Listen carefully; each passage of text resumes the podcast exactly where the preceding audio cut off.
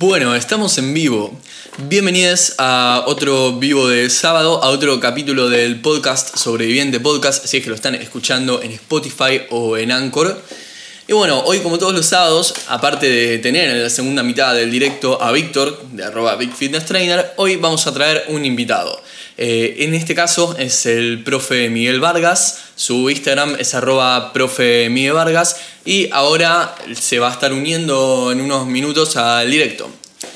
Mientras esperamos que, se una, yo les voy contando, él es profesor de educación física y es preparador físico también, eh, trabaja con fútbol y nos va a estar contando bastante sobre cómo afecta la cuarentena a la preparación física. Es decir, cómo afecta, por ejemplo, el cambio de fechas de las competiciones, entre otras cosas, a eh, todos los deportistas y a la planificación más que nada que tiene que hacer un preparador físico para los momentos de competencia, ya que al no haber competencia, eh, bueno, cambia, cambia toda la planificación. Ahí se está uniendo, ahí se está uniendo el profe Miguel. Ustedes también nos estuvieron haciendo preguntas para él, pueden comentarlas también si quieren durante el vivo. Buenas. Buenas. Ahí, ahí te estás uniendo. Yo no te veo, pero te escucho bien. ¿Vos me ves si me escuchás bien? Ah, sí, te escucho bien. Bueno, perfecto. Eh, ahora vamos viendo de última si, si no se te ve, vemos de, cortar y volver a entrar. ¿Vos te ves? Sí, yo, no, yo no me, o sea, me veo a mí, pero me veo congelado. En una muy mala imagen mía encima. eh, sin ninguna imagen que te agarre congelado en medio de un video puede ser una buena imagen a nadie. No, no. Eh, viste que hoy te dije que andaba con unos problemitas. Sí, igualmente sí, sí que se te escucha bien. Eh, ¿Querés probar salir y volver a entrar o dejamos así y que se escuche el audio? Eh, salgo, salgo y vuelvo a entrar y si no, de última, me escuchás y Perfecto, perfecto, perfecto.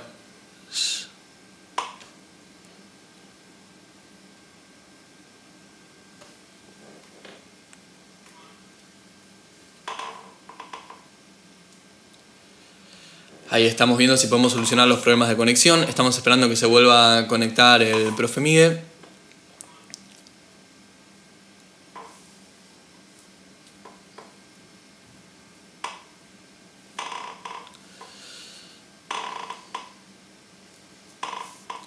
Bien, mientras esperamos que, que se vuelva a conectar, yo les decía, eh, aparte de las preguntas que ustedes estuvieron haciendo sobre preparación física en las historias, también vamos a hablar bastante sobre algo que nos interesa muchísimo, que es cómo cambia la periodización y la planificación de toda una temporada cuando la temporada se ve directamente suspendida.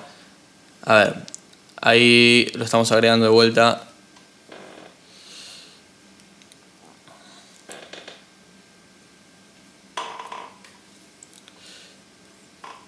A ver, ahí estamos.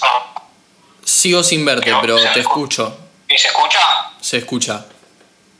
Bueno, eh, está bien, no me verán, tampoco se pierden de nada. bueno, lo haremos, está bien, lo haremos así en audio. Eh, de última, si en algún momento vuelve la imagen, bueno, mejor, pero mientras tanto, mientras tanto estamos escuchando. Dale, cualquier cosa, si, si ves que no se escucha o algo, me, me avisas, dale. Excelente, excelente. Bien, bueno, eh, les estaba contando a la gente que nos está viendo o que nos está escuchando, si lo están escuchando como podcast eh, más adelante, que sos preparador físico, que sos profe.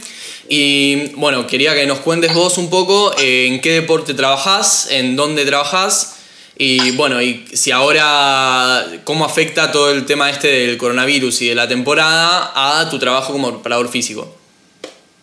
Muy bien, muy bien. bueno, primero gracias eh, por llamarme, por decirme para convocarme. Eh, sé que cuesta llamar a gente que te diga que sí, estás el miedo de no conocerlo realmente. A mí me pasó, eh, más allá de que yo conozco bastante gente, me pasa también de hablar con profesionales y bueno, es difícil. Así que nada, primero te agradezco, gracias por tu tiempo.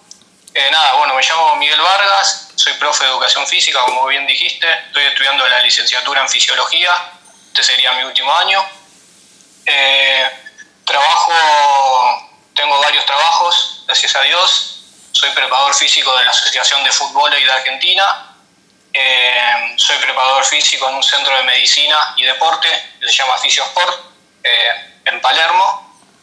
y a la vez tengo, bueno, muchos, bastantes alumnos personales, más que nada deportivos, aunque también tengo bastantes que entrenan por salud, pero lo que más a mí me gusta es el tema deportivo. Genial. Y bueno, más que nada con el tema de la preparación física, eh, queríamos saber cómo, cómo se está entrenando, por ejemplo, eh, ahora en este tiempo de cuarentena, porque mm, imagino que no se pueden hacer situaciones de partido o situaciones de, de jugador contra jugador, solamente se pueden entrenar las capacidades. Eh, y quizás algo de técnica y bueno, es todo un poco más difícil, eh, más que nada en este ámbito, entrenar en casa. Y queríamos que nos cuentes cómo lo estás solucionando, eh, bueno, eso más que nada.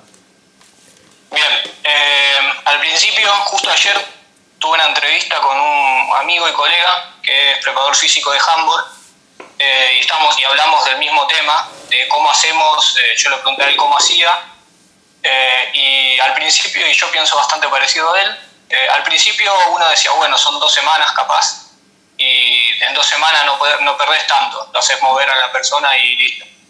Eh, pero bueno, ahora llevamos más de dos meses, ya ni sé cuántos días vamos, ni, ni, quiero pensarlo, y ya es otra cosa, estamos en una realidad muy, muy distinta, que espero que nunca más nos pase.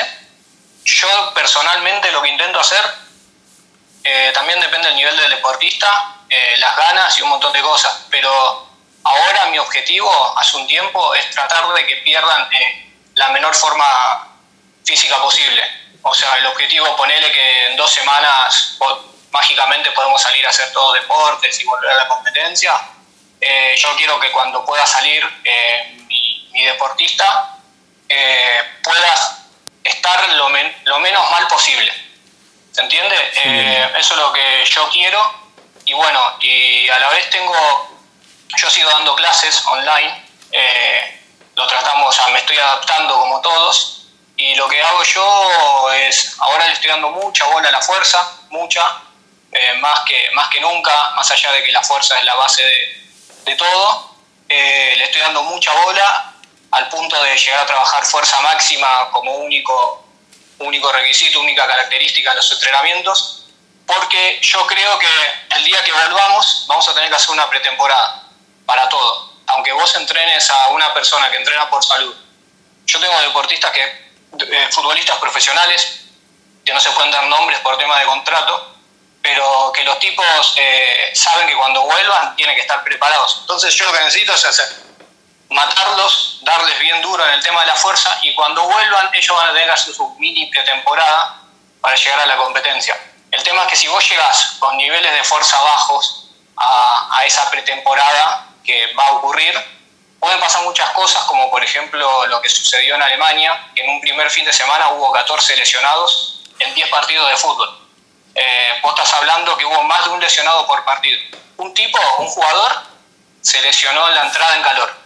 O sea, estamos hablando de una falta de forma, no estoy diciendo tipo allá de laburar 10 mil veces mejor que yo, pero capaz que no hay que apurar tanto de los tiempos pero lo que, bueno, para resumirlo, lo que yo quiero y lo que yo pienso, espero que esté bien, que la fuerza en esta, en este, esta cuarentena va a ser esencial y yo estoy apuntando la fuerza máxima. Eh, a mis alumnos de porrita los estoy matando eh, y nada, espero que me dé buen resultado. Bueno, una, una de las preguntas que te íbamos a hacer justamente eh, más adelante, pero que te la voy a hacer ahora, porque ya que viene el tema, es eh, qué lugar ocupa dentro de, la, planificación, de la preparación física para un deportista, la parte del entrenamiento de la técnica o el entrenamiento específico de, de situaciones de partido y qué parte ocupa la parte del entrenamiento netamente de las capacidades, de por ejemplo la capacidad aeróbica, la velocidad, la fuerza, etcétera. Eh, y queríamos preguntarte cómo es esto normalmente y cómo cambió eh, ahora con la cuarentena, que, bueno, por lo que acabas de, contarnos recién, evidentemente la fuerza tomó muchísimo más protagonismo, ¿verdad? Bien, eh, sí. yo creo que en una etapa normal, en una época normal de nuestras vidas, antes de que pase todo esto, es muy. A mí me han hecho muchas veces esa pregunta. obviamente, como yo soy profe, yo pienso que lo más importante es lo físico, pero es un punto de vista totalmente subjetivo. Pero ahora, cuando vos estás en competencia, te voy a hablar del fútbol y más que nada, que es, el, es un ámbito donde yo estoy en los entrenamientos, en la parte técnica, eh, estoy en la parte física, voy a los torneos eh, y me encanta. Eh, vos necesitas que el tipo, porque vos puedes ser tremendamente fuerte, tremendamente rápido, mucha resistencia, puedes hacer todo bien a nivel físico, puedes ser una máquina, pero no, si no le pegas a la pelota no te sirve de nada. Lo mismo al revés, vos podés pegarle a todas las pelotas espectacularmente, pero podés cansarte a los cinco minutos, puedes contracturarte, te pueden pasar mil cosas. Entonces yo creo que tiene que haber un equilibrio. Eh, muy en el interior mío pienso que lo físico es un poco más importante, como algo totalmente personal. Pero a nivel profesional yo sé que las dos cosas tienen que estar equilibradas y también yo le agrego eh, dos patas más como para formar la mesa, que es la, parte mental, la psicológica y la nutricional que las considero totalmente importantes, pero bueno, que yo esas no, no, las manejo porque no son mi, mi, ámbito. Sí, tal cual, es un trabajo interdisciplinario, pero, pero es real esto que decís de que la parte tanto nutricional como psicológica es súper importante para, para, el deportista. Bien, eh, otra pregunta relacionada a lo que venías contando antes. Eh, habías hablado que iba a haber que hacer una pretemporada y por ahí la, la persona que nos escucha no sabe bien qué es una pretemporada eh, o en qué se diferencia de otras etapas. Y te queríamos preguntar cuáles son las etapas en una periodización, de paso también qué es una periodización, y bueno, y que nos expliques en qué, en qué consiste cada una y de qué se trata una pretemporada. Bien, eh, bueno, cualquier cosa interrumpime porque la respuesta es un poquito más, más extensa, ¿está bien? Perfecto. Eh, bueno, empezamos. Eh, la periodización, yo la como vos me dijiste que me vas a preguntar esto, que vamos a hablar de esto, busqué en la palabra, porque yo tengo un concepto de los libros, de entrenamiento y todo eso, pero lo busqué en el diccionario para ver qué me decía en algo, dos o tres palabras. Y te decía, bueno, periodización, acción y efecto de periodizar. Eh, y vos decís, bueno, ¿qué es periodizar? Y según el diccionario dice establecer periodos para un proceso. O sea, uno tiene que establecer periodos para un proceso X. En nuestro caso, el proceso lo llamamos entrenamiento. Entonces tenemos que establecer periodos para un entrenamiento. Y lo llevamos un poquito más adelante, lo que sería la periodización en el entrenamiento sería una sistematización del entrenamiento. Eso, como si a vos te preguntan, vos tenés que resumir qué es periodización en nuestro ámbito, decís sistematización del entrenamiento. Y como dijimos, tenemos que establecer periodos. O sea, yo tengo vos ponele que sos mi deportista, haces un deporte X, empezamos hoy y en seis meses tenemos una competencia, no sé, tenés una maratón. Eh, bueno, yo de acá a seis meses tengo que planear todo lo que vamos a hacer, tanto a nivel físico como técnico, eh, para llegar a, ese, a esa competencia. ¿Está bien? Entonces nosotros establecemos periodos dentro de esos seis meses, que es un ejemplo que estoy dando, puede ser dos meses, un año, que ahora lo vamos a hablar, eh, uno establece los periodos y lo va llevando a la persona para intentar que el día que le toque competir esté de la mejor manera posible. Ahora, eh, ¿está claro eso? Perfecto. Bueno, ahora tenemos el, tema con las periodizaciones. Eh, obvio, como digo yo, vos tenés que planear cómo hacer para llegar al objetivo. Entonces ahí surgen muchos modelos de planificación, que esto es lo más atrapante de la periodización por decirlo de alguna manera. Capaz que es un embole, pero en realidad es divertido. Eh, para nosotros es divertido, no sabemos si para, para el resto, pero... claro, es divertido, pero bueno. Eh, pero todo entrenador y todo deportista lo tiene que conocer. Tenemos muchos modelos de, de planificación. Eh, de, sí, de, perdón, de planificación. El tradicional, que es el primero, o sea, no sé si es el primero, pero es el que más se conoce es el clásico, que es el de Mateyev, que se escribe Matveev, es, es ruso el tipo. Eh, no sé si pronuncia Mateyev, pero yo siempre lo escuché así. Sí, yo siempre lo vi, lo vi escrito, nunca lo, lo escuché, pero, pero sí. Claro. Y el tipo, bueno, fue como de los primeros en, sistematizar un, un, entrenamiento, un periodo largo. Eh, es el de los primeros que toma el concepto de periodización. Él agarra una, una teoría del síndrome general de adaptación de Hans Seil, que es un médico eh, austríaco, si la memoria no me falla. Eh, el tipo habla de la adaptación, se refiere a vos, te, sucede algo en el cuerpo, ese efecto que, esa carga, sería el entrenamiento que vos tenés en, en el cuerpo, te puede o hacer mal o bien. Entonces vos o te adaptás o no te adaptás. Si te adaptás, bien, lo superamos y llegamos y vamos a la competencia o pasamos a otro tipo de carga o otro tipo de estímulo. Si no te adaptás es cuando te puede suceder algo malo, como una lesión, un sobreentrenamiento o mil cosas más. En lo que se basa Mateyev es en, ese, en esos ciclos de supercompensación.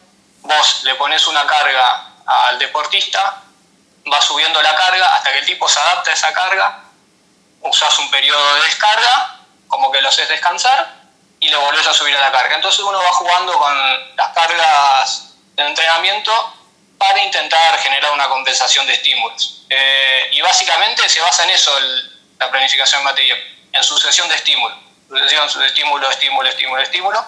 Y vos decías de los periodos, antes de la pretemporada, tenés, Mateyev hablaba de tres periodos. El periodo preparatorio, el competitivo y el de transición. Bien. No, no es difícil de entenderlo, es fácil, pero bueno, eh, en el periodo preparatorio básicamente vos eh, tenés un tipo de adquisición de forma. En el competitivo eh, lo mantenés y en el transitorio vos terminás la competencia y como dice la palabra transitorio, transitas desde la competencia que vos tuviste el sábado, por ejemplo, hasta dentro de un tiempo a empezar el preparatorio. Que generalmente, eh, por ejemplo, en el fútbol acá en Argentina, son las vacaciones. Las vacaciones de verano, que tienen dos semanitas de vacaciones el futbolista. Bueno, eso sería un periodo transitorio para que alguien, para ejemplificarlo de alguna manera. De hecho, entonces, eh, perdón que te interrumpa, entonces, eh, en, este, en este tipo de planificación y en el fútbol argentino, eh, justo cuando empezó todo este tema de la cuarentena, estaríamos terminando el periodo transitorio, ¿verdad? Exactamente, sí. Estamos en una transición muy larga. Claro. Ahora. Y yo no, no sé, Paco, conozco varios profes que trabajan en fútbol. No sé cómo lo estarán haciendo, pero para mí debe estar en una especie de transición pretemporada, preparatoria. Entonces ahí en la media, porque no, lo pueden, no los pueden matar, no les pueden dar duro eh, así que este, cada uno, yo el otro día hablé con, un, con uno que trabaja en el cuerpo técnico de defensa y justicia y me decía que ellos entrenan todos los días, pero le dan libertad. Ellos tienen acceso a los entrenamientos, pero en el día, en el momento del día que quieran, no tienen una, algo duro. Después, eh, bueno, tengo gente de, de unos clubes más grandes, de alumnos, que yo sé que ellos entrenan todos los días a tal hora y sí o sí tiene que ir porque si no se lo descuentan del sueldo, ¿entendés? Como, es como si vos no vas a laburar, no estás en entrenamiento, no fuiste a laburar, te lo descuento del sueldo. Eh, para cerrarte la planificación tradicional, primero decirte que por ser viejo no quiere decir que sea malo, ¿está bien? Y decirte que por una planificación, un modelo de planificación sea más moderno, tampoco quiere decir que sea bueno. Lo viejo es viejo y lo nuevo es nuevo. No, no es ni malo ni, y bueno, ¿se entiende? Lo malo de la planificación tradicional es que hay mucha preparación general. ¿Está bien? Porque dicen, bueno, ahora hacemos resistencia. Y están mucho tiempo trabajando de resistencia máxima. Mucho tiempo trabajando de la fuerza máxima. ¿Está bien? Entonces son periodos muy largos. Eh, capaz que en un deporte que tenés todos los fines de semana, o yo en el fútbol y por ejemplo en el verano tenés muchos torneos, capaz que tenés varios torneos todos los fines de semana, en tipo en dos, tres meses tenés muchos capaz que no te sirve de nada, eh, porque apunta, no sé, a algo muy extenso. Por ejemplo, si vos sos maratonista y tenés dos maratones en, en un año, este te sirve, es buenísimo, porque vos tenés seis meses para prepararlo, entonces vas preparando todo a poquitito y lo, lo vas llevando, por decirlo de alguna manera. Claro, tal cual, es cuestión, de, es cuestión de adaptarlo al caso de cada uno. Exactamente. Eh, y no tiene mucho trabajo específico. Esa es una de las críticas que más se le hace a, a en el tema de la, de la planificación. Eh, después, eh, bueno, te nombro varias que, que, yo conozco, hay muchos tipos de modelos de planificación. Te nombro los más conocidos y después, si querés, vos me, ibas a preguntar sobre uno, lo hablamos. Exactamente. Tenemos el tradicional de Mateyev, las cargas concentradas, que uno de los grandes autores es Berkonchansky, por los bloques, el macrociclo integrado, creo que es de Navarro, el ATR, eh, que el ATR es el que personalmente yo uso. Y no, es, no es el a todo ritmo, el ATR. No.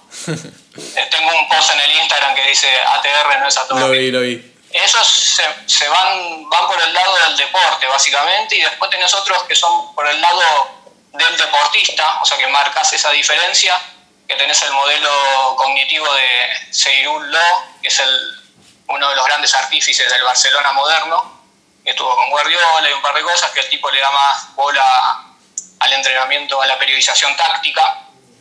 Eh, bueno, tenés el de, el de Bompa, eh, el integrador, el de Vir, un par más, que yo no tengo tanto conocimiento de esos, eh, he leído, pero bueno, a mí me gusta más, yo personalmente creo que la base de todo es la fuerza, y entonces para mí hay que laburar fuerza, fuerza, fuerza, y lo vas periodizando como podés, o como sabes o como te conviene, básicamente. pero bueno, eso sería, eso serían a grandes rasgos todos los modelos. Genial. Bueno, contanos un poco más entonces de este, de, del ATR. Oh. Bien, pero justo estaba tomando un. Ah, tranqui, tranqui. vaso de agua. Yo porque no, no, te veo, entonces. Pero. sí, sí. No hay apuro, no te eh, preocupes. no te estás perdiendo de nada. Bueno, eh, ATR. Eh, saludos, Guido Baraco. Gran profesional, gran profesor. Eh, ATR, como dijimos, no es a todo ritmo. La A se refiere a la acumulación la T a la transformación y la R a la realización. Em, lo que es básicamente preparatorio competitivo, pero con otro nombre, y la diferencia principal con el tradicional es la duración. Yo con una TR en seis meses puedo tener ocho competencias duras. Y entonces voy logrando picos cortos, ¿entendés? Yo hago ATR de dos meses, de dos meses, de dos meses, de dos meses, ahora vamos a explicar bien cada parte, entonces logro muchos picos. En cambio, en el tradicional, capaz que yo en esos tres meses, cuatro meses, logro un solo pico de rendimiento. Esa es una de las críticas que tiene, que por eso, por ejemplo, para mí, eh, desde mi punto de vista, eh, en un deporte de competencia de todos los fines de semana, el clásico no te sirve, porque vos logras un solo pico en el año que lo podés mantener tres, cuatro semanas y no te sirve de tanto. En cambio acá vos lográs muchos picos y entonces podés mantener más tiempo la alta competencia, el alto rendimiento. Em, la acumulación básicamente, eh, vos tratás de acumular, como dice la palabra, te tratás de hacer un aumento del potencial motor que tiene el deportista y crear como una reserva de esas cualidades básicas que uno quiere trabajar. Lo más eh, clásico en la acumulación es trabajar fuerza máxima y resistencia. ¿Está bien? Porque la fuerza máxima y la resistencia tienen mucho, como mucho grado residual. Después eh, cuesta pasar de fuerza máxima a otra, por ejemplo, a competencia, a velocidad competitiva o a técnica específica. Porque vos estás, para decirlo una palabra muy fácil, quedas como muy cansado. La fuerza máxima es algo duro eh, no cualquiera labura fuerza máxima, se requieren años de, experiencia y estamos hablando de que estás en un porcentaje de peso del 90% para arriba.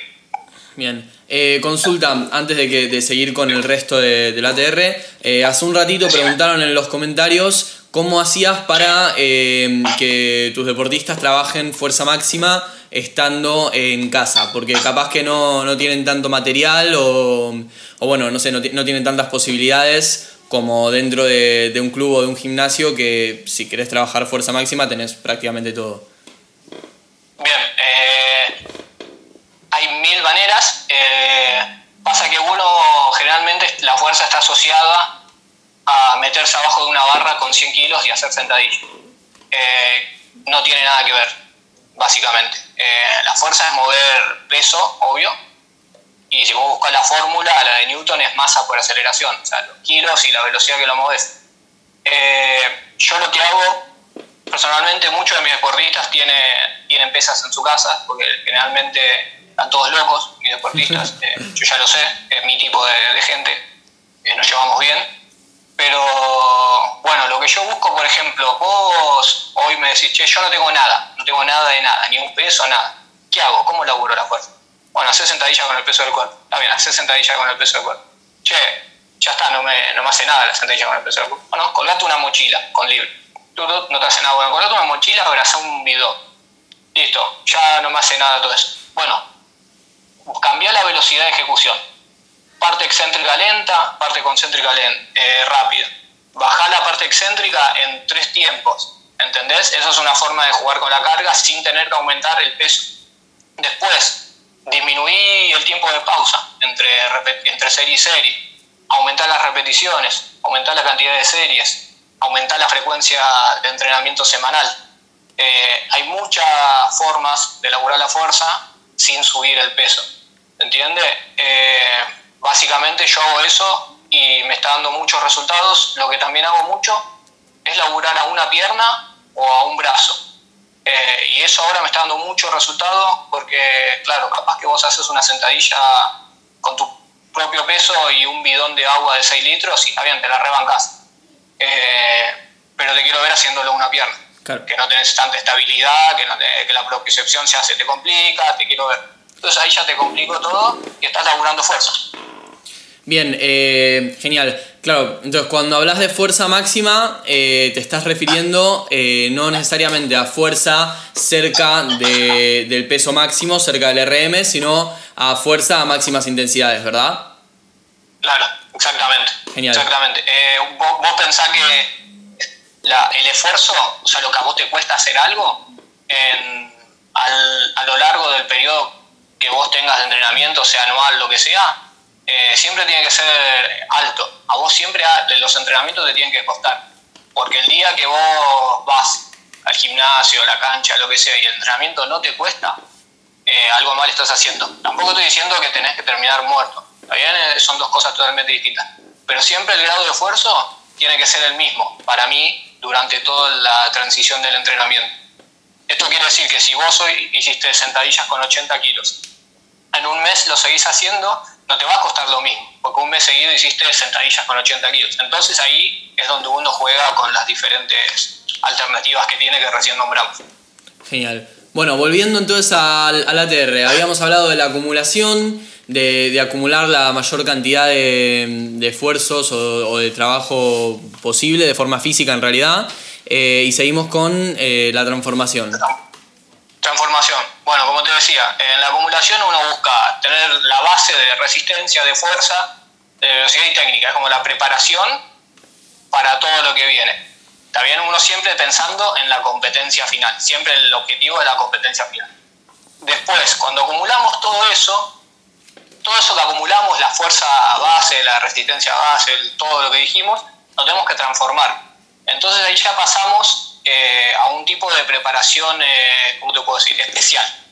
¿Está bien? Transformamos todo lo que hicimos, lo pasamos. Entonces pasamos. Si en la acumulación hiciste, te voy a dar como un ejemplo la seguidilla. Si en la acumulación hiciste fuerza básica, en la transformación haces fuerza específica.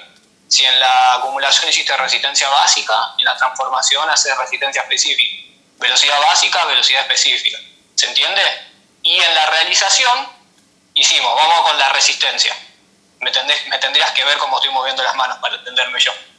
Eh, en la general hiciste resistencia básica, en la, transformación hiciste resistencia específica, en la realización hiciste resistencia competitiva. Lo mismo con la fuerza, básica, específica, competitiva. Por eso yo digo que como que las planificaciones son muy parecidas, pero con distintos nombres y distintas duraciones. Sí, más que nada entre la de Mateyev y, esta de la TR se distingue mucho la duración, porque si bien es parecida, eh, una está pensada para eh, deportistas que compiten, por ejemplo, una vez por año o una vez cada seis meses, y otra está pensada para deportistas que compiten todos los fines de semana o cada periodo de tiempo más cortos. Exactamente. Eh, mira, yo por ejemplo, este año, en marzo, en enero y marzo, con, con, uno de los chicos que juega fútbol y uno que representa Argentina. Eh, tuvimos dos torneos. Tuvimos en enero uno en Pinamar, un sudamericano, y después tuvimos otro sudamericano en Perú en marzo. Bueno, entonces yo desde noviembre hasta, hasta enero planifiqué un torneo y hice como, por ejemplo, la primera parte fue muy mucha fuerza, fuerza máxima, yo creo que la fuerza es la base de todo después, y después lo fui como llevando, ¿entendés? Y en la realización, la última semana para mí tiene que ser, las últimas dos semanas para mí tienen que ser muy tranquis, muy light, por decirlo de alguna manera, con cargas muy bajas y con ejercicios muy explosivos. ¿Se entiende? Yo en la parte competitiva, el día de la, de la competencia, o sea, cuando llegamos a la realización, uno ya tuvo la acumulación y la transformación y tiene que llegar a la competencia lo mejor posible. Entonces, llegamos al día de la competencia, tenemos que estar 10 puntos, eh, no, hay chance de que a vos te pueda pasar algo malo, por decirlo de alguna manera. Eh, yo lo que hago generalmente antes de la competencia, en las semanas de ATR, en las últimas dos semanas del, del ATR, es, como te dije, ejercicios muy explosivos con bajas cargas, cosa de no acumular tensión en él ni estrés en él o en ella. Eh, muchos ejercicios de movilidad y los detalles, ajustos detalles. Eh, hay cosas que a veces te duelen, vos tenés poca movilidad algo y capaz que lo ajustamos ahí o al principio. Pero en el medio, cuando te estoy matando, no lo ajustamos. Entonces yo ajusto los detalles al principio y al final para que vos llegues lo mejor posible a la competencia. Genial. Eh, bien, vamos con una que nos hizo la gente por, por, las historias, que me pareció bastante interesante. Ya igual no, nos diste un poquito de pistas con lo que venías diciendo antes, pero eh, nos preguntaron qué es lo que vos considerabas más importante a tener en cuenta para evitar lesiones en las competencias. Y yo agrego, para aparte de evitar lesiones en las competencias, para evitar también eh, que el deportista se encuentre sobrecargado al momento de, competir, sobrecargado a nivel sobreentrenamiento, me refiero. Sí. Eh, bueno, yo personalmente eh, no creo que las lesiones se puedan evitar, o sea, vos no podés evitar una lesión, nunca, porque si estás jugando al fútbol y viene alguien y te pega una patada en la rodilla, te lesionaste, por más que hayas hecho el mejor laburo del mundo, te lesionaste. Lo que sí creo que uno puede laburar para prevenir lesiones, para, eh, perdón, para prevenir, no, para bajar el porcentaje. Entonces, si vos no, vos no haces nada y vas a jugar al fútbol el fin de semana y tenés gran porcentaje de lesionar, es obvio. Ahora, si vos laburaste la fuerza, laburaste la zona media, hiciste ejercicio eh, te moviste, hiciste de todo, tenés más, menos porcentaje que el otro tipo que no hizo nada. ¿Se entiende? Entonces yo laburo de esa manera tratando de reducir la eh, el porcentaje de lesiones. Ahora, yo personalmente me fijo en el deporte. Em, en el fútbol, por ejemplo, el mayor grado de, lesiones se da en la espalda, en la espalda baja, en la zona lumbar y en las rodillas. En el fútbol profesional se dan los isquiotibiales. Eh, y así tenés como cada deporte tiene su, su gran incidencia en algún tipo de lesiones. Em, por ejemplo, fútbol y yo tengo espalda baja y rodillas como lo más, lo más lesivo, lo que más se me lesiona. Eh, el de la espalda baja se da porque el golpe de pecho de fútbol un, una lástima que no puedas ver, pero uno se inclina hacia atrás y dobla toda la espalda hacia atrás en un movimiento, claro, hace eso y se sostiene sobre las rodillas y hace eso. Y es un movimiento muy antinatural, que no, no existe nunca en la vida. Entonces la espalda queda muy, mal, muy cargada se hace pelota, es muy difícil de hacer, es el golpe más difícil de todos. Eh, pero bueno, entonces yo lo que trato de hacer para prevenir eso, para que no se me lesione, para bajar el riesgo, es muchos ejercicios de zona media, fortalecimiento de zona media, eh, teniendo en cuenta que la zona media es la que se encarga de transferir la fuerza entre tren inferior y superior. Eh, mucho de zona media, mucho, mucha técnica, mucha técnica de golpe de pecho, porque capaz que hay golpes, el de cabeza es fácil, capaz que el de pie eh, también es fácil, pero no, tanto como el de cabeza, pero el de pecho es difícil, entonces, bueno, el una del tema técnico.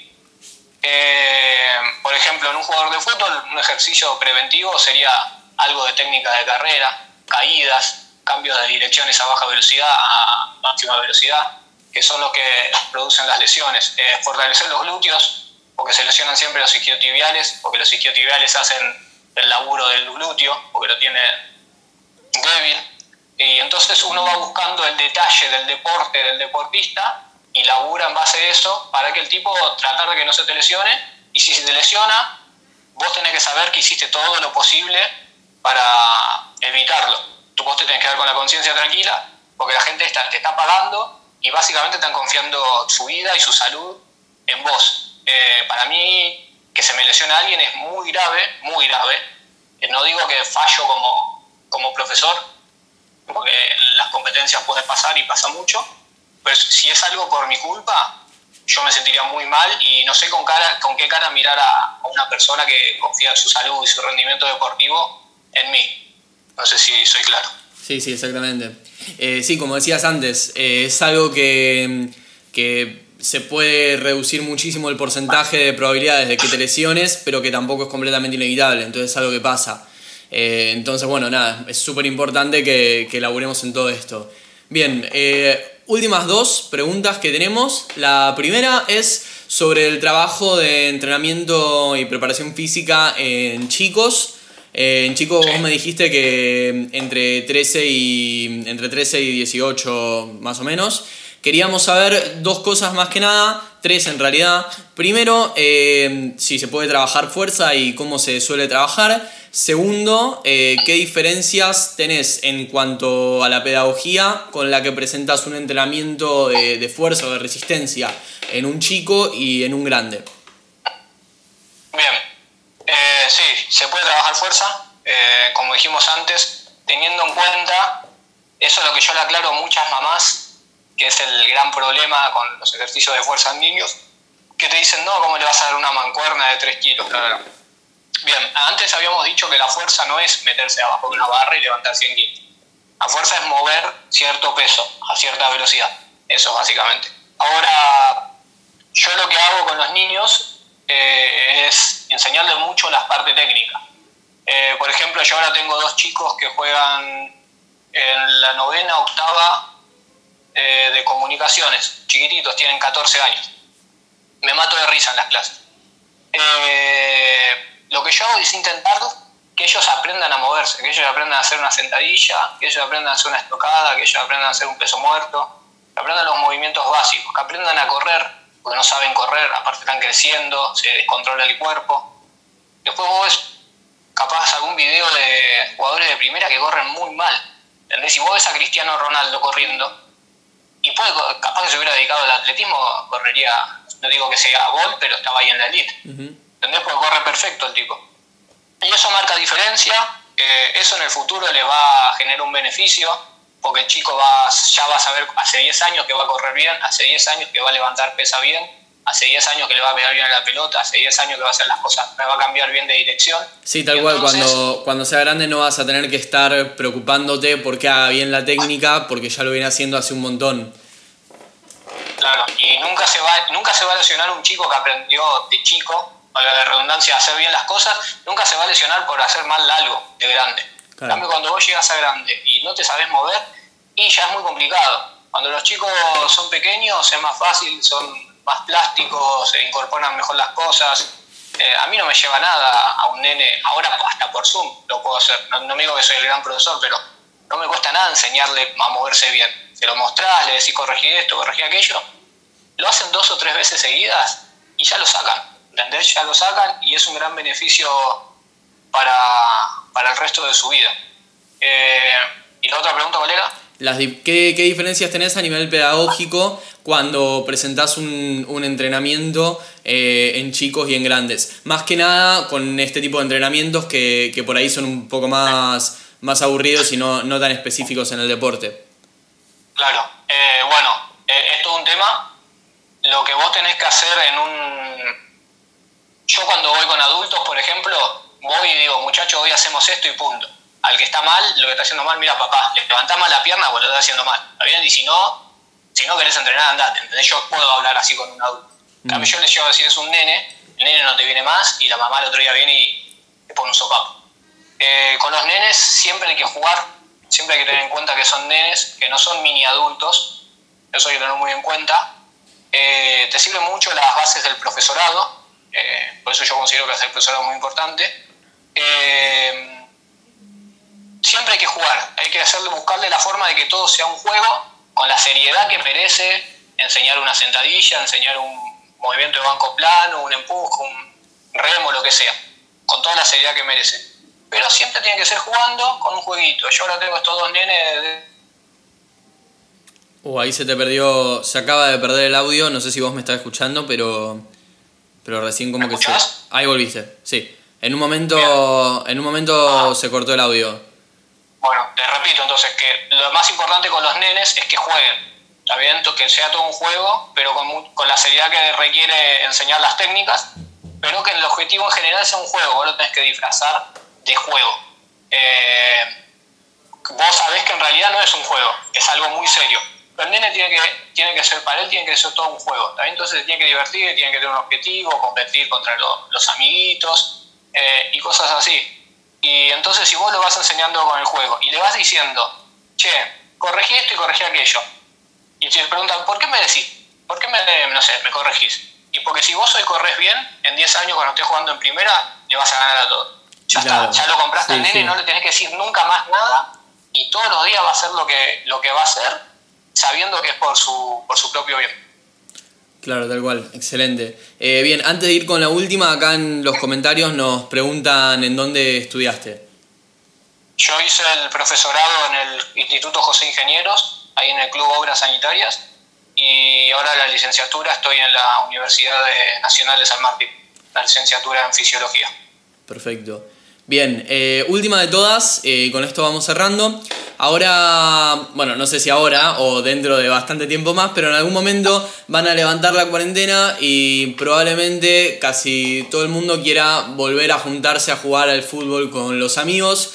eh, y después de mucho tiempo de no jugar y de no moverse, puede ser hasta peligroso eh, que, se junten a jugar. ¿Qué recomendación le darías a, la persona promedio, a la persona común que estuvo todo este tiempo sin moverse y quiere volver a juntarse a jugar al fútbol con amigos?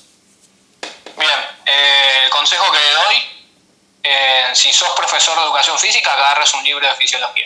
Si sos una persona, como decís vos, que quiere jugar con sus amigos, es que, que entiendan que hay que volver de a poco. Uno en la educación física, en la preparación física, uso mucho el concepto de sobrecarga progresiva, ir progresando las cargas de a poquito.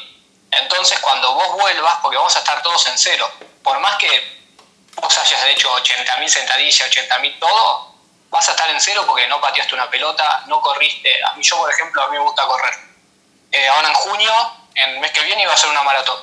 Eh, y bueno, no lo voy a hacer, no puedo salir a... Yo corrí en marzo, la última vez que corrí 18 kilómetros. Si a mí mañana me liberan, nos sacan la cuarentena, no puedo salir a correr 18 kilómetros, es una locura. Claro. Entonces es ir aumentando la intensidad y las cargas progresivamente. Lo mismo para el loco del gimnasio que le encanta hacer eh, pecho plano. Anda a poquito, si antes levantabas 80, anda a la mitad, controla la técnica y anda a poquito. Que aprovechá que ya volviste y te dieron la libertad y en algún momento vas a recuperar la forma que, física que tenías antes de la cuarentena. Tal cual. Eh, bien. Bueno, buenísimo. Entonces, eh, eso sería, sería todo por hoy. Ahora vamos a seguir en el directo con, con mi compañero de podcast, con Víctor. Y bueno, y te agradecemos muchísimo por, por coparte a participar y por responder eh, todas las preguntas. Así que bueno, si quieren, lo tienen que ir a seguir al profe Vargas. El Instagram es arroba profe Miguel Vargas, ¿verdad? Pro- Profe.miguel Vargas, sí. Genial, les va a aparecer por acá arriba igual. Así que bueno, Sí, sí. eh, muchísimas gracias por participar. Bueno, gracias a vos. eh, un gusto, lástima que no se me vio. Va, no sé si lástima porque no se perdió de nada.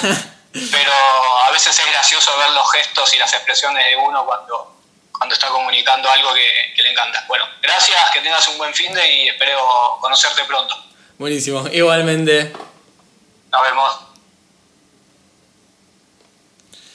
Bien, buenísimo. Eh, ese fue el profesor Vargas. eh, su Instagram es arroba profe.miguelvargas, como decíamos antes. Y ahora vamos a continuar con Víctor, eh, como todos los sábados después de, que viene nuestro invitado.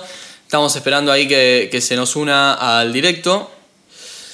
Y vamos a seguir hablando temas relacionados a la preparación física, pero un poco más dentro de, de lo que son las, las capacidades físicas eh, y un poco no tan específico en el deporte, sino también en lo que es fuerza y resistencia. ¿Cómo andás, Vic? ¿Cómo va? ¿Todo bien? Todo bien, todo bien. Bueno, eh, sí, estuvo muy interesante, estuvo muy interesante. Me gustó mucho esta última recomendación que, nos dio, eh, tanto a la gente que se vuelve a, juntar al fútbol con, amigos, que como, como a todos, como al que va al gimnasio, de volver de a poco. De volver de a poco, porque si no, ya, ya veo a todo el mundo volviendo con toda y tenemos 40 lesionados. Pensá que lesionarte. Pensá que lesionarte es hacer otra cuarentena más. No queremos hacer otra cuarentena más. Yo personalmente, va, estoy tirando la, que yo estoy haciendo. Por eso mandé la pregunta de la fuerza máxima, porque mucha gente vos le hablas de fuerza máxima y te automáticamente piensa en la barra. Sí, es que... En la barra, mirá. En la eh. barra olímpica y no, pero no tengo nada para hacer fuerza. y, no tengo más bidones, se me rompen los bidones bueno, probá a hacer entrenamientos con tu propio peso corporal. Y no, pero es fácil hacer flexiones de brazos. Bueno, probá con una mano, probá cambiando de ángulos, cambiando de... o sea, hay muchas variantes que está bueno porque la palabra fuerza máxima es como que está tomada la barra. La barra olímpica, el peso. Igual hay que resaltar la diferencia también que, que el profe recién se estaba refiriendo a fuerza máxima como a máximas intensidades y normalmente nosotros que estamos mucho más relacionados a lo que es el entrenamiento de, fuerza en sí, cuando hablamos de fuerza máxima, hablamos de un estímulo cercano a la una repetición máxima, pueden ser, pueden ser menos, o sea, menos de seis repeticiones con, sí, con eso. es el RM, claro, el RM, pero, pero no fuerza máxima, que, está, que, que puede ser que da la confusión, ¿viste? Por eso. Sí, tal cual. y aparte con el, propio, con el propio peso corporal vos podés estar cerca de, hacer lo que nosotros llamamos fuerza máxima, que es lo que en general la gente entiende, dice, bueno, fuerza máxima, press de banco, peso máximo, una repetición. Y fuerza máxima la puedes hacer con flexiones. Si haces flexiones a una mano, por ejemplo, eh, es muy probable, o ahí se te perdió, ahí volviste. Eh, es muy probable que estés cerca del rango de fuerza máxima porque flexiones una mano es algo muy complicado. Así que, que bueno, nada, eh, fuerza máxima no necesariamente es la barra, como decía el profe antes. Y bueno, en su caso se refiere a intensidades máximas, en nuestro caso nos referimos a cerca del RM. RM, ah. una repetición máxima. Sí, sí, sí, sí, sí.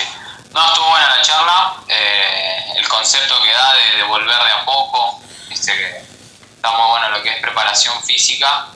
Y están buenas las preguntas que hicieron porque también eh, habrían hablado de lo que es eh, cada deporte tiene sus, las lesiones más eh, comunes, podemos decir, o sea que el entrenador tiene que tomar en cuenta eso.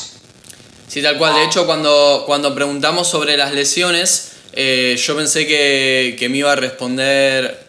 Uh, ahí estamos con. Uh, estamos con mala conexión. Bueno, el video parece que se está pausando por, por mala conexión. Ahora vamos a ver si podemos solucionar los problemas técnicos. Oh, ahí se, se nos perdió Víctor. Ahora vamos a tratar de, hacerlo entrar de vuelta.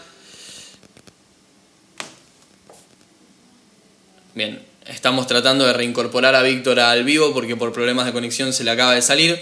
Lo que yo venía diciendo de antes es que cuando eh, le pregunté al profe sobre cómo prevenir las lesiones, pensé que me iba a responder más que nada con el tema del trabajo de fuerza, de estabilidad del core y de movilidad pero la respuesta, claro, es mucho más compleja porque en cada deporte las lesiones son, son diferentes. Entonces el trabajo que vamos a tener que hacer va a ser distinto. Bien, ahora estamos viendo si, podemos reincorporar a, Víctor al vivo. Eh, en caso de que no podamos, vamos a tener que, cortarlo antes, pero, pero vamos a tratar, vamos a hacer todo lo posible para que se pueda volver a meter.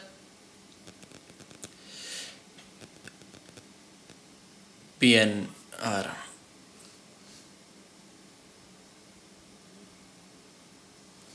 Ahí estamos tratando de, que se junte.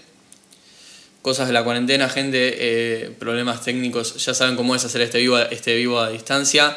Bien, Bing no se está pudiendo conectar, así que, bueno, eh, antes de, terminar el, vivo, eh, lo, que, lo que vamos a hacer, pará, vamos a ver, ahí creo que vi que está de vuelta.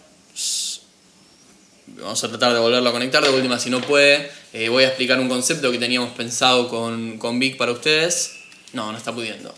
Bien, bueno, vamos a. Entonces, eh, ya que no, estamos pudiendo volver a ingresar a Vic por temas de conexión, Con, con, este vivo lo que vamos a hacer es explicar un concepto que habíamos preparado con Víctor para explicarles a ustedes y después de esto ya vamos a ir cerrando el vivo por hoy. Y esto está muy relacionado a la preparación física.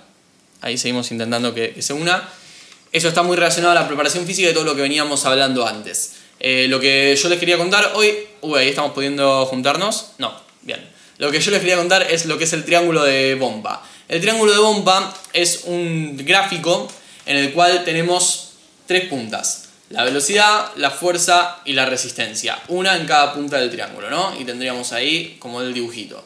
Entonces tenemos velocidad, fuerza, resistencia. Las puntas en realidad las puedes poner como quieras, ¿no? Pero lo importante es que sean esas tres.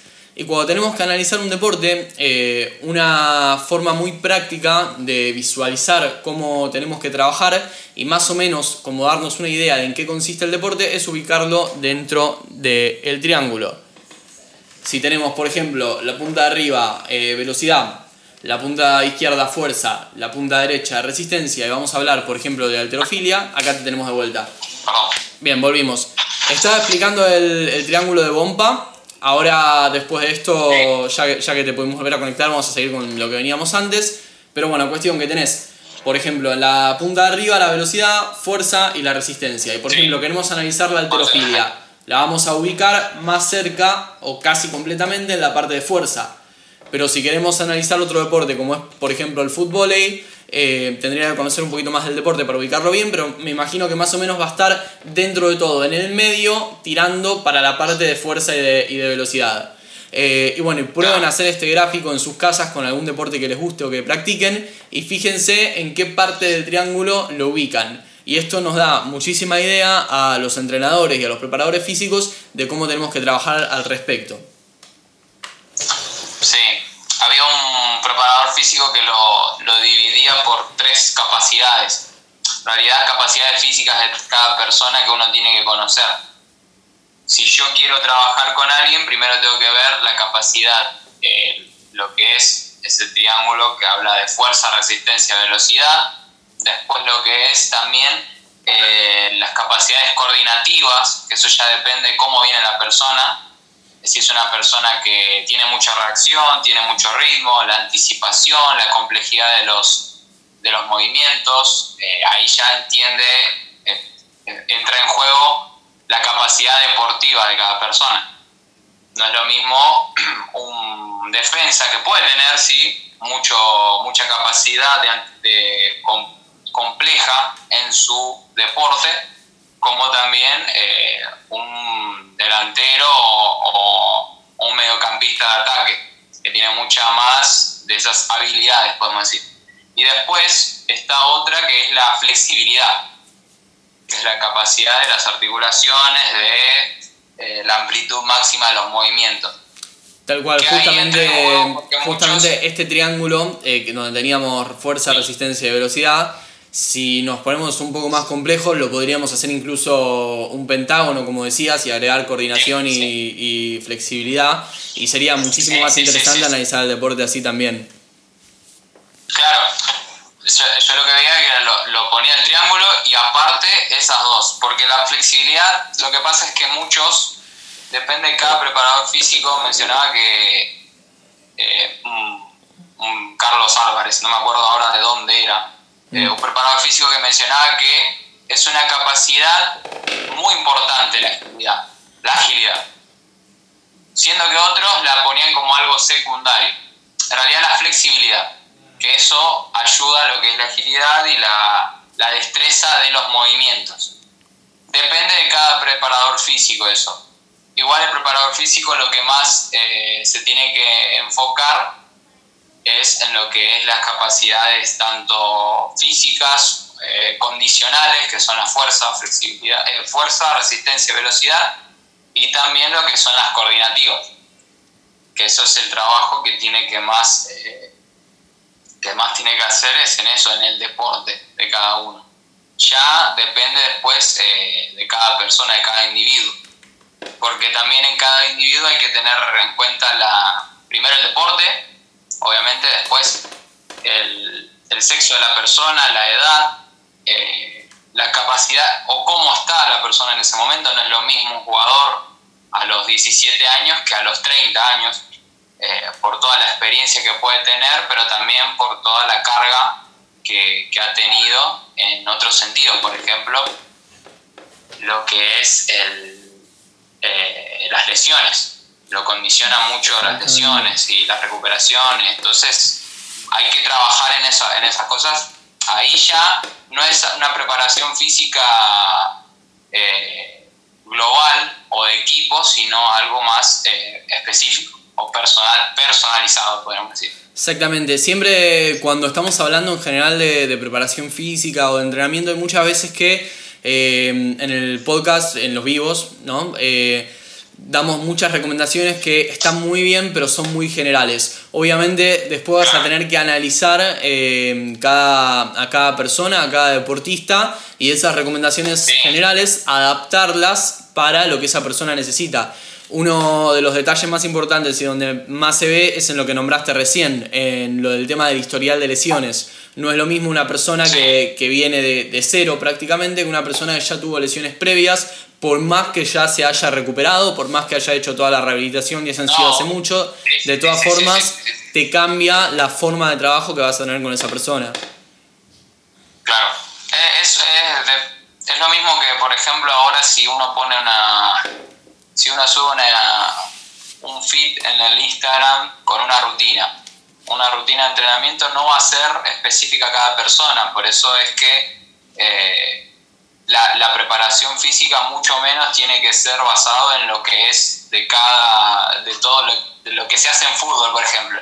No, en fútbol se entrena así, hay que entrenar esto, porque capaz estás haciendo solamente entrenamiento de, coordinación, porque es lo que más eh, se ve en lo en YouTube, en Instagram, en redes sociales, lo que más se expone porque eh, es lo que más se deja ver a la persona. Porque después también uno no lo ve, pero cada, cada futbolista, cada basquetbolista, cada, cada deportista tiene su preparación que tiene que tener en cuenta todas estas estos triángulos, estas ramas. Bueno, algo que estaba diciendo, algo que estaba diciendo el profe antes eh, él le da muchísima importancia a lo que es el trabajo de la fuerza y eso vos y yo lo sabemos porque también somos entrenadores y sabemos lo importante que es, pero algo que notás mucho en la, en la persona común, en la persona que, no, no, estudió entrenamiento, que tiene los, conocimientos de cualquier otra, cualquier otra persona, la fuerza en fútbol o en deportes de ese estilo, eh, básquet, fútbol, etc., está como muy subestimada. Eh, todo lo que son los ejercicios de coordinación, las escaleritas, eh, está como bastante... Sí, o sea que está muy bien, está muy bien, pero la fuerza está como súper subestimada. Sí, sí, sí, sí, sí, sí, sí, sí.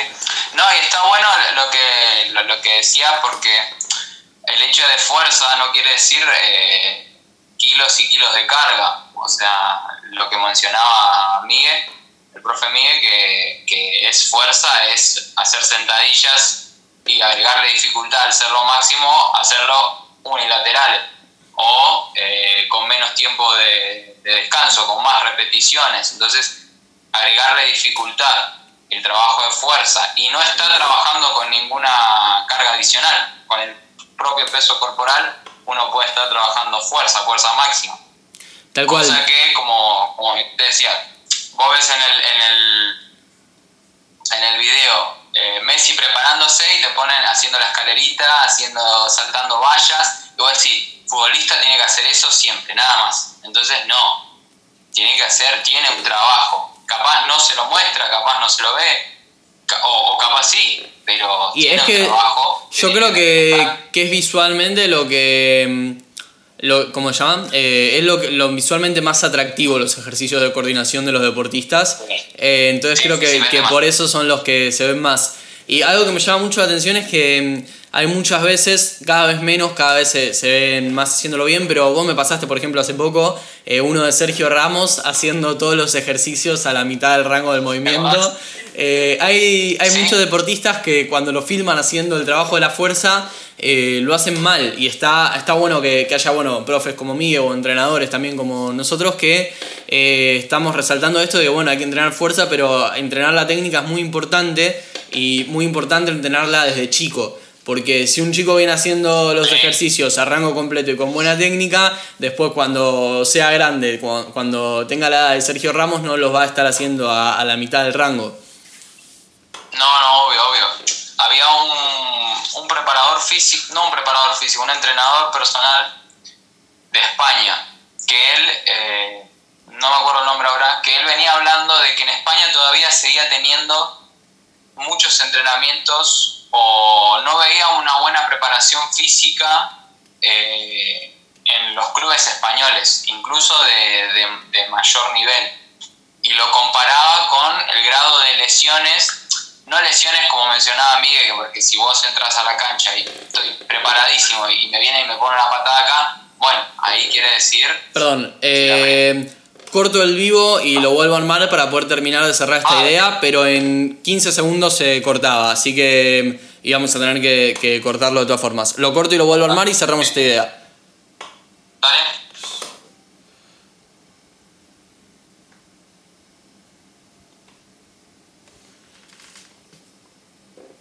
Bien, ahí estamos de vuelta. Eh, cortamos el vivo anterior porque Instagram tiene tiempo límite para hacer los vivos. No pueden durar más de una hora y nos quedaban 20 segundos. Y bueno, vamos a abrir este vivo únicamente para terminar la idea que, que Vic nos estaba contando.